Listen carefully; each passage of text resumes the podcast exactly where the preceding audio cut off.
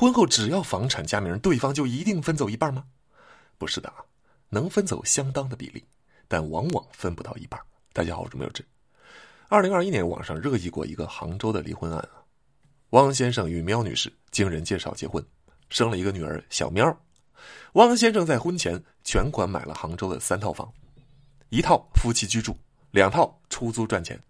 婚后全都加上了喵女士的名字。然后时间来到二零二零年，喵女士起诉离婚。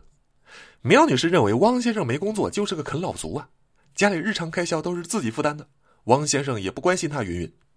汪先生则认为自己虽然没工作，但是包租公就是我的工作呀，我两套房子出租，收入相当稳定。反倒是苗女士工作变动频繁。汪先生说，女儿都是自己在照顾的，抚养费、家庭开支也都是自己承担的，谁说的对呢？后来争夺子女抚养权时，法官问了女儿，小喵说。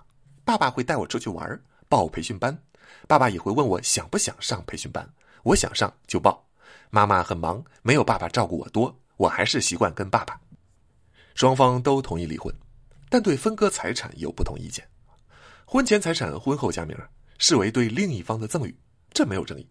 三套房产都已经成为夫妻共同财产，但是双方对分割比例争持不下。喵女士认为，我查过法律啊。这是夫妻共同财产啊，原则上就应该对半分啊。再加上婚姻法有规定照顾女方和子女原则，这案件发生时民法典还没颁布啊。我要求分割百分之六十，那法院怎么判的呢？只给苗女士分了百分之二十五。苗女士不服上诉，二审维持原判。为什么会这样呢？一定有人觉得这个比例分的太低了吧？实际上，法院分割财产的结果会受很多因素影响。其一，要以照顾子女女方和无过错方为原则。本案中，小喵归汪先生抚养，所以要照顾汪先生这一方；喵女士又是女方，所以也要照顾喵女士一方。双方打平了。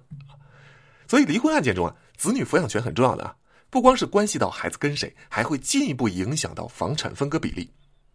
如果是女方拿到抚养权，那就同时占据了照顾子女女方两个原则优势。分割财产比例就会有明显提升。之前南安的一个离婚案就是啊，房子也是男方婚前买的，婚后给女方加名。离婚时，法院把孩子判给女方，然后基于照顾子女和女方原则，法院判决房产分一半给女方。具体来说是呢，房子归男方，男方支付房产百分之五十折价款给女方。还有过错方啊，也很重要，会影响分割比例。本案公开信息没有明示啊，这里不讨论。其二，房产的出资情况，房子本来就都是汪先生买的，汪先生出钱多，根据对房产的贡献程度，分割财产还是应该多给汪先生分。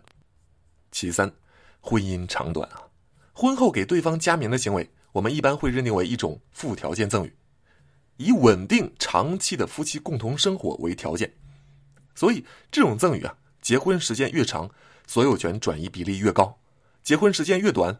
所有权转移比例越低，如果是结婚没多久就离了，婚后加名能够分走的房产比例也会比较低。